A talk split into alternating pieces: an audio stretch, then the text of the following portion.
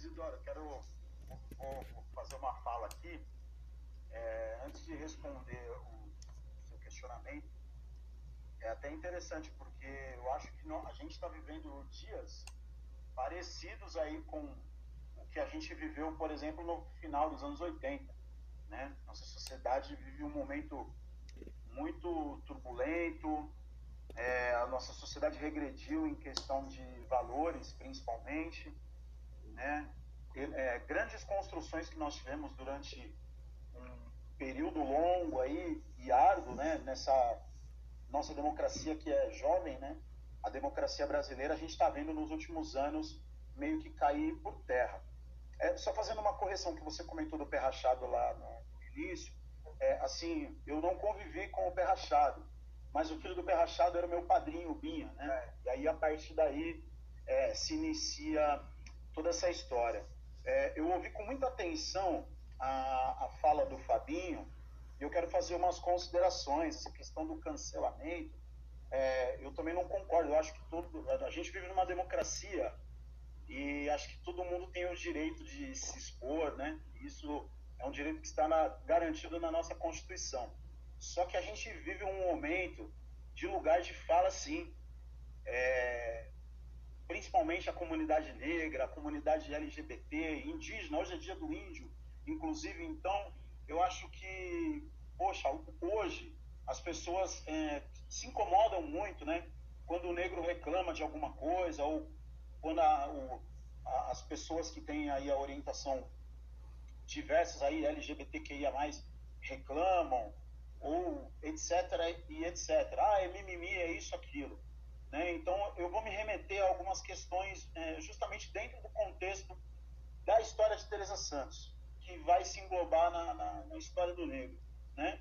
A gente tem esse documentário Ori, que recentemente está até disponível no YouTube, em que Teresa Santos fala que a escola de samba em São Paulo ela funciona ali no final dos anos 70 e no início dos anos 80 como um espaço de aquilombamento, um espaço da comunidade negra. É, Isidoro, você deve se lembrar, uns meses atrás, na rede social, nós vimos importantes dirigentes do samba em São Paulo é, negando a paternidade negra do samba. Né? E nós sabemos que o samba, ele sempre foi acolhedor, o samba nunca negou o branco, o japonês, o italiano, pelo contrário. Nós temos sambistas em São Paulo, como a Dona Irã Barbosa, como o Germano Matias, temos é, sambistas brancos emblemáticos como Eduardo Basílio, como o seu Juarez da Cruz, que chegaram, conquistaram seu espaço sempre respeitaram a origem negra do samba. E hoje o que eu tenho visto, Fabinho, são importantes dirigentes do, do samba. Não estou falando que é o seu caso, que eu sei que você tem raiz de samba, enfim, você sempre escreve sobre é, algumas questões, mas estão apagando essa negritude do samba. E na ocasião eu fiz um texto me remetendo a Teresa Santos, porque enquanto Teresa Santos, no início dos anos 80, coloca a escola de samba como esse núcleo de aquilombamento, como a formação de um novo quilombo, de identidade, de construção da comunidade negra em São Paulo, em 2020 tem dirigente de escola de samba se sentindo ofendido quando a gente fala que escola de samba é coisa de preto, né? E quando a gente fala que escola de samba é coisa de preto, de negro, não é que a gente fala que o branco não, não, não deve estar, o japonês não deve estar. Nós estamos falando de paternidade. Isso não deve ser negado. Assim como o karatê é do, é do japonês, e, é, enfim, cada cultura tem a sua origem, tem a sua matriz. E é inegável que a matriz do samba é preta, ela é negra. Isso nos incomoda e muito, Fabinho. Isso nos incomoda e muito. É, preconceito existe contra branco, contra preto, contra gay, mas racismo quem sofre é o negro, professor. É, me desculpa, a gente questionar racismo reverso nessa altura do campeonato é como a gente questionar, por exemplo, a gente está falando que a Teresa Santos fugiu no período da, ditadura, por ela ter uma posição contrária. As pessoas hoje colocam, ah, não foi ditadura, foi um, um movimento popular formado pelos militares, ou sei lá que nome estão dando aí, né? Estão refazendo a, a, a história do Brasil, mas eu estou fazendo eu estou fazendo um, uma réplica em cima da fala do, do, do, professor Fábio Parra, que eu acho que é, se faz necessário eu estando aqui, né, é, me colocar nessa, nessa, né, né, nessa, posi nessa posição dos temas que ele colocou.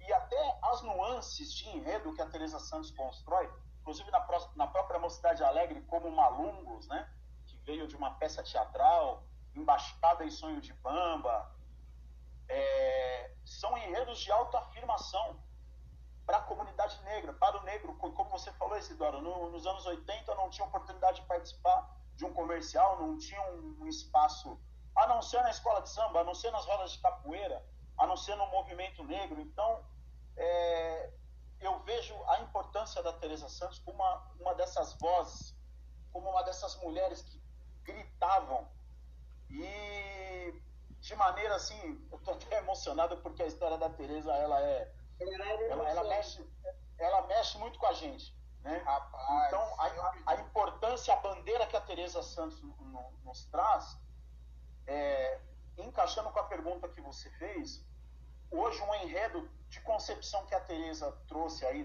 no Carnaval de São Paulo de 80 e 90, caberia totalmente nesse momento, Isidoro, caberia totalmente nesse momento, porque seriam enredos de se questionar né? É, inúmeras posições, é, inúmeras construções e o ontem, o hoje, principalmente o futuro de todas essas é, situações políticas, cotidianas, da sociedade brasileira e principalmente paulistana, né? Como o Bruno bem colocou essa questão de Estado, né? A Tereza, mesmo como carioca, ela incorpora a, o, o espírito paulista e até essa questão do samba paulista que estava se consolidando ali a partir do, dos anos 80, é, a Teresa ela vem com, de uma maneira peculiar com a construção dos enredos.